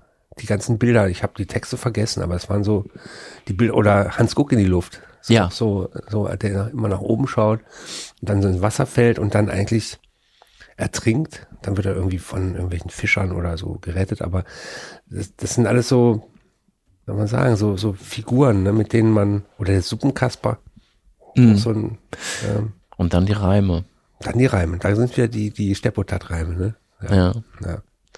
Und ein ähm, letztes Buch liegt noch auf deinem Stapel. Nämlich die Ehebriefe von Ja. Hans Fallada. Die habe ich auch nicht gefunden, aber ich habe ein Hörspiel gerade geschrieben. Ja. Und da sind die verarbeitet. Das, das ist sozusagen ein, ähm, ein sehr berührendes Zeitdokument. Ähm, die Frau hat immer gesagt, oder immer, die hat einmal gesagt, bitte nicht veröffentlichen, was wir da geschrieben haben. Und dann hat aber der Sohn das irgendwann einfach gemacht. Ja. Da waren die schon tot, glaube ich, und der hat es dann veröffentlicht. Obwohl es eigentlich der Wunsch der Mutter war, es nicht zu tun. Und wir Nachgeborenen dürfen jetzt dann schauen, was da alles passiert ist. Durch Schlüsselloch gucken. Genau. Wie bist du aber denn auf den Fallada gekommen? Der Faller da, äh, ich wohne in einem brandenburgischen Zipfel, äh, da ist der Faller da so das Disneyland, also das, der, der wohnte zwei Dörfer weiter und alle sagen mal Faller da und gehen dahin zum, schauen sich das Museum an und das ist so der, im Sommer gibt's ja keinen Tourismus groß und man fährt mit dem Fahrrad da irgendwie lang.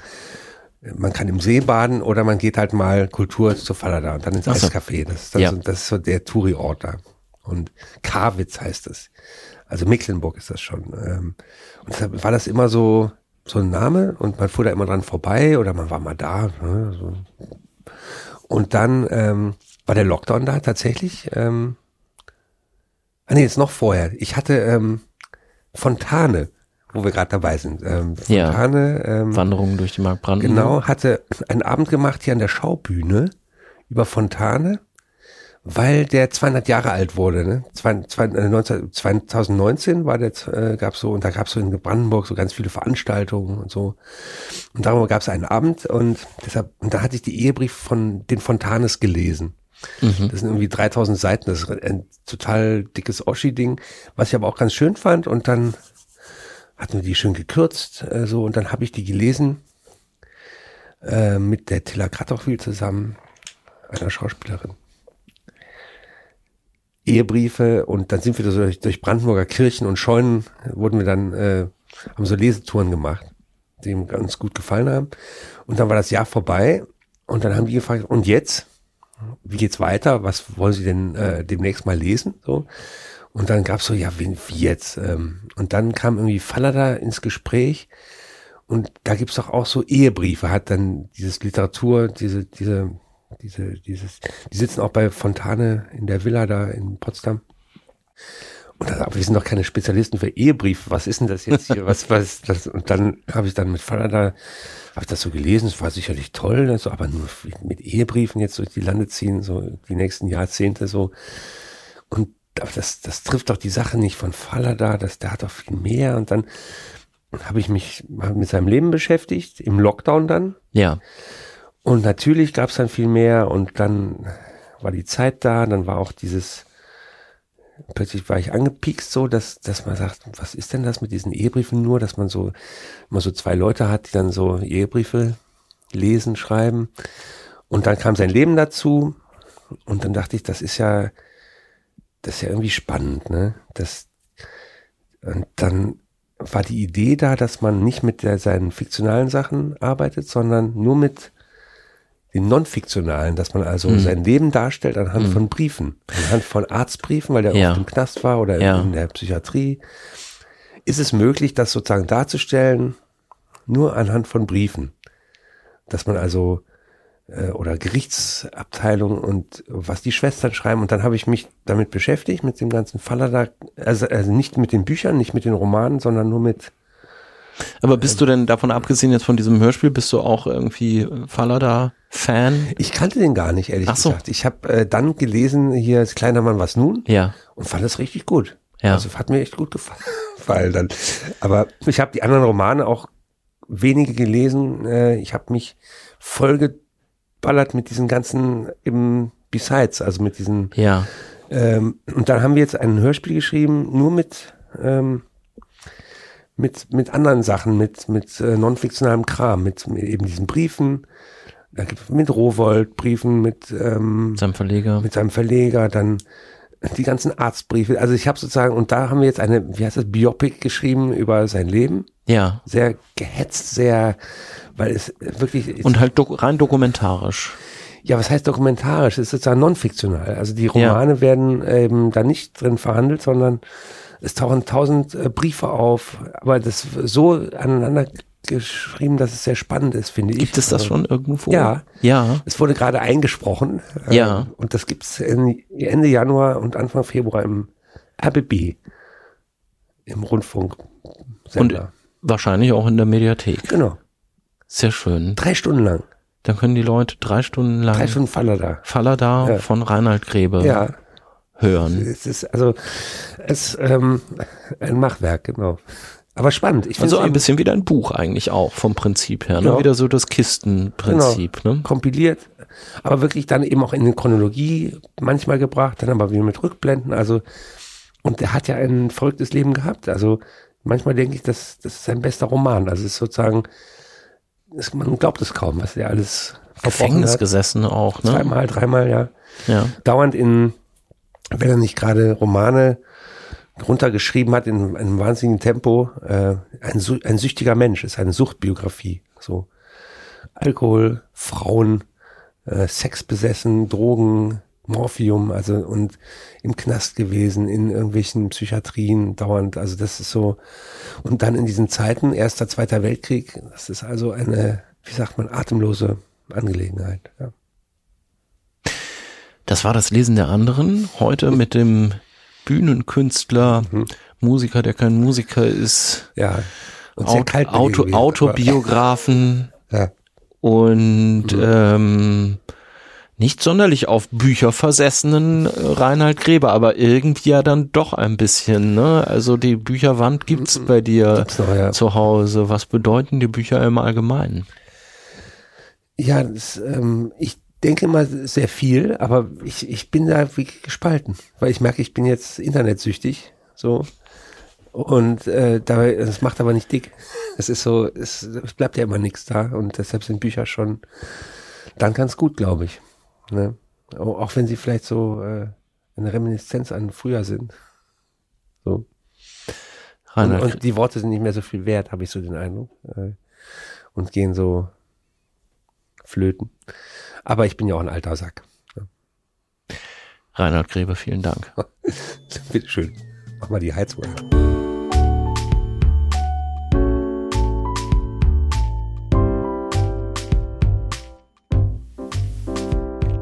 Das war das Lesen der anderen heute mit dem Liedermacher, Diplompuppenspieler, Theatermenschen und Buchautor Reinhard Grebe. Wir haben uns unterhalten über Bücher von Hans Fallada, Willi Stipputat und anderen und außerdem über Rheinland Grapefruit seine sehr lesenswerte Autobiografie. Die ist erschienen beim Verlag Voland und Quist. Nähere Infos zu all diesen Büchern findet ihr in den Show Notes auf daslesen der anderen.de. Wenn ihr diesen Podcast gerade zum ersten Mal hört, dann schaut euch da doch gern mal um. Ich habe mich schon über Bücher unterhalten mit vielen Menschen, mit Judith Holofernes, mit Robert Habeck, Margarete Stukowski, Caroline Emke, Bernd Begemann und ganz vielen anderen. Am besten ihr abonniert den Podcast bei Apple Podcasts, Spotify oder in der Podcast-App eurer Wahl dann verpasst ihr keine Folge mehr. Folgt mir auch gern auf Twitter at Lesen der anderen oder auf Instagram at das Lesen der anderen und wenn ihr mögt, gebt mir bei Apple gern eine Sternebewertung oder schreibt sogar eine kleine Rezension. Und wenn ihr mir was ganz besonders Gutes tun wollt und dafür sorgen wollt, dass das Lesen der anderen möglichst lange weitermachen kann, dann unterstützt mich doch gern mit einer Mitgliedschaft auf Steady. Alles dazu steht auf das Lesen der anderen.de slash unterstützen. Dafür schon mal vielen Dank und natürlich vielen Dank fürs Zuhören. Macht's gut. Tschüss.